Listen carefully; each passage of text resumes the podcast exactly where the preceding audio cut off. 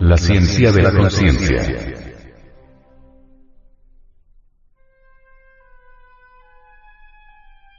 Si un sujeto no conoce a fondo su propia psicología, no puede llamarse nunca estudiante gnóstico. El gnosticismo nos da el camino para que podamos profundizar y estudiar nuestra psiquis. El estudiante gnóstico es aquel que investiga y conoce todos sus procesos psicológicos y logra la organización de su psiquis, y por ende la continuidad de propósitos, y de esta manera forma su centro de gravedad permanente. Si un sujeto no trabaja sobre su psiquis, no se procesará en él ningún cambio porque todo cambio definitivo debe verificarse primero dentro de nosotros mismos, porque si internamente no nos quitamos nada, externamente la vida continuará con sus dificultades. Si queremos llegar a conocer la verdad, debemos conocernos a sí mismos profundamente. Debemos autoexplorarnos para saber quiénes somos, de dónde venimos, para dónde vamos. ¿Cuál es el objeto de nuestra existencia? ¿Para qué vivimos? En verdad uno no se conoce a sí mismo y necesitamos conocernos. Ante todo se necesita hacernos dueños de sí mismos. Mientras uno no sepa gobernarse a sí mismo, tampoco podrá gobernar las circunstancias difíciles de la existencia. Cuando contemplamos los diversos acontecimientos de la vida, podemos evidenciar que somos verdaderas máquinas que no sabemos vivir porque si alguien nos insulta, reaccionamos furiosos. ¡Deja el maldito celular! ¡Ya me tienes cansado! ¡Deja el maldito celular! Si alguien nos saluda, sonreímos dichosos. Hey, ¿qué tal gente? ¿Cómo estás? Espero que estén muy bien. Resulta fácil para cualquier persona, jugar con la psiquis de los demás. Tan es así, que pueden hacernos pasar de la tristeza a la alegría y viceversa, con solo decirnos unas cuantas palabras. Desgraciadamente nosotros vivimos como máquinas, somos víctimas de las circunstancias. No hemos aprendido a determinar circunstancias, antes bien somos víctimas de ellas somos como leños arrojados en el furioso mar de la existencia. Vamos de aquí para allá sin saber de dónde venimos ni para dónde vamos. Esa es la cruda realidad de la vida. Trabajamos, luchamos, buscamos el dinero para comer, para vivir, para sostener la familia, etc. Y así morimos infelizmente sin saber realmente para qué hemos vivido ni por qué hemos vivido. Ha llegado el momento en que nosotros nos volvamos más serios, porque hasta ahora no hemos aprendido a ser serios. Somos el producto del ambiente. Repetimos lo que otros dicen, hacemos lo que otros hacen, verdaderas máquinas sin ton ni son, leños arrojados entre el furioso mar de la existencia. Tenemos nosotros métodos en nuestra escuela por medio de los cuales ustedes podrán ver, oír, tocar y palpar esto que estamos diciéndoles. Los invitamos de verdad a venir a nuestros estudios. Si ustedes ingresan a nuestros estudios, no les pesará, porque se conocerán a sí mismos y podrán transformarse radicalmente. Un hombre es lo que es su vida. Si un hombre no cambia su vida, está perdiendo el tiempo miserablemente. Uno no puede cambiar su vida si no trabaja sobre su propia vida. Solamente es posible cambiar cuando disolvemos todos esos yoes que llevamos dentro, todas esas otras personas que viven dentro de nuestra persona. Si así procedemos, veremos cómo se terminará la ley de recurrencia para nosotros. Lo más digno, lo más decente que tenemos en el fondo de nosotros mismos es la esencia, la conciencia. Desgraciadamente esta se halla embotellada entre todos esos yoes, entre todas esas otras personas que dentro de nuestra persona misma viven. Cuando nosotros quebrantemos esos, esos yoes, entonces la conciencia quedará liberada. Basta que alguien nos insulte para estar reaccionando, basta que nos den unas palmaditas en los hombros para sonreír contentos. No queremos, no sabemos gobernarnos a sí mismos, otros nos gobiernan, y ese hecho es lamentable. Las gentes que vienen a estos estudios les debe quedar bien claro que necesitamos eliminar los yoes. Esto de la eliminación, pertenece a la ciencia de la conciencia. Que se entienda de una vez y para siempre que esto es lo más importante, porque mientras la conciencia esté embotellada entre el yo, o sea, entre el odio, la ira, la envidia, los celos, etcétera, etcétera. El despertar de la conciencia será algo más que imposible. Hay una tendencia siempre general a subestimar la eliminación de los yoes. Muchos de los que vienen a nuestros grupos estudian las ideas trabajo, pero subestiman totalmente la cuestión de la eliminación del yo. No sabemos entender realmente lo que es la ciencia de la conciencia. Así pues, caro oyente, no estamos indicando delimitaciones ni puritanismo de ninguna especie. Estamos indicando el camino de la eliminación del ego que nos ha de conducir a la gran realidad. Para lograr esto debemos empezar por auto-observarnos de instante en instante, de momento en momento, de segundo en segundo. ¿Con qué objeto? Para descubrir nuestros yoes observarlos directamente sin evasivas, sin disculpas, sin escapatorias. Una vez que un yo haya sido descubierto, entonces solo entonces, podemos nosotros comprenderlo. Y al intentar comprenderlo, debemos hacerlo conscientemente.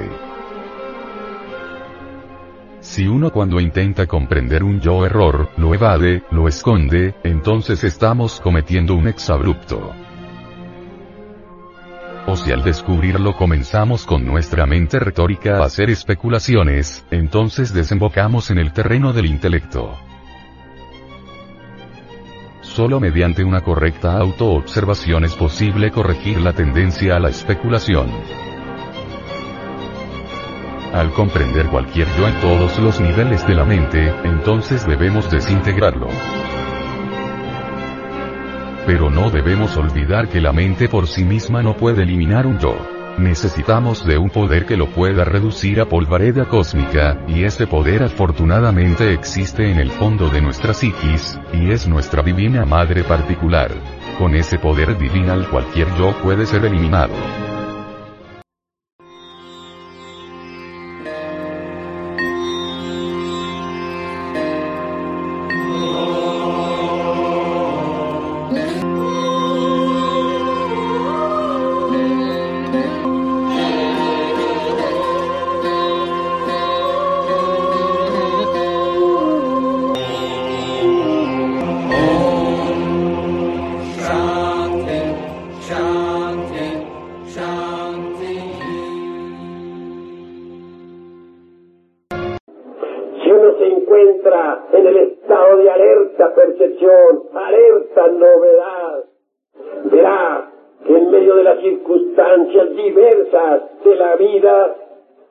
defectos que llevamos escondidos afloran espontáneamente.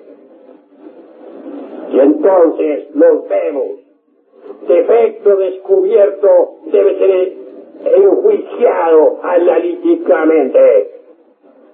Y una vez enjuiciado, debemos entonces desintegrarlo, reducirlo a polvareda cósmica Incuestionablemente, la mente no puede alterar fundamentalmente ningún defecto. La mente puede rotularlo con distintos nombres, pasarlo de un departamento a otro, mas jamás alterarlo radicalmente. Necesitamos de un poder que sea superior a la mente. Afortunadamente, este poder existe en el fondo de cada uno de nosotros. Quiero referirme en forma enfática al poder de Kundalini. Palabra extraña para muchos que jamás han leído nada sobre esoterismo o yoga o algo por el estilo. En todo caso, Kundalini entre los indostanes es el fuego sagrado. Dentro de cada uno de nosotros hay un fuego sagrado que puede entrar en actividad. Tal fuego en los tiempos antiguos fue representado por Isis, María, Adonía, Insoberta, Rea, Cibeles, Tonantzin, etcétera. Ese fuego es maternal, es la divina madre cósmica en nosotros. Es Dios Madre en el fondo más íntimo de nuestro corazón. Si apelamos a ese fuego divinal, si apelamos a ese kundalini de los indostanes, entonces podemos pedirle el defecto que ya hemos enjuiciado y observado previamente.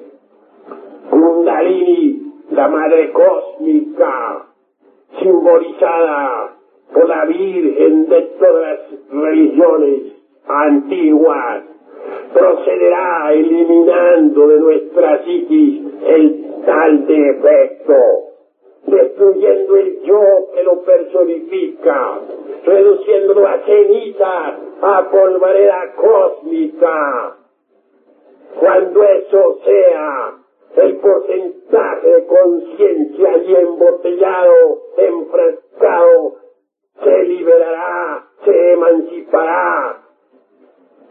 Y si continuamos con este procedimiento psicológico trascendental, revolucionario, podremos en verdad desintegrar a todas esas múltiples personas que llevamos en nuestro interior. Cuando eso se cumpla, cuando toda la totalidad del yo haya sido reducida a cenizas, convertida en polvareda cósmica, la esencia, la conciencia quedará libertada. Y será entonces cuando gozaremos de la verdadera y auténtica felicidad. Será entonces cuando en verdad conoceremos la libertad. Será entonces cuando en verdad estaremos iluminados. Será entonces cuando podremos experimentar por sí mismos y en forma directa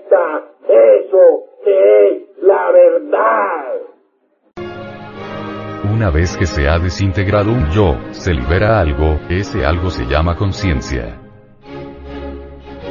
Porque dentro de los yoes hay conciencia embotellada, y al desintegrar cualquier yo, aquella conciencia que se haya embotellada, un porcentaje de ella, es liberada.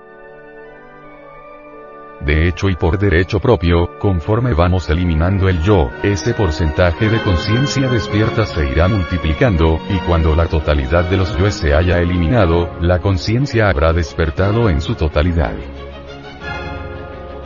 Así es como nuestra conciencia resplandecerá cada vez más y más a medida que vamos eliminando el ego.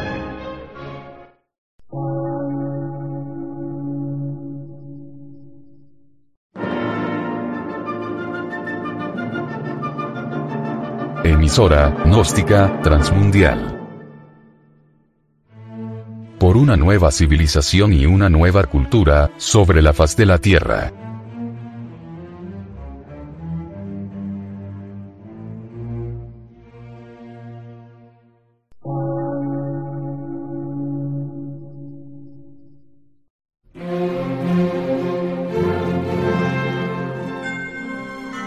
medio de radiodifusión, científico, artístico, místico y filosófico, de la Asociación Colombiana de Centros de Estudios Gnósticos, Antropológicos, Psicológicos y Culturales. A. C.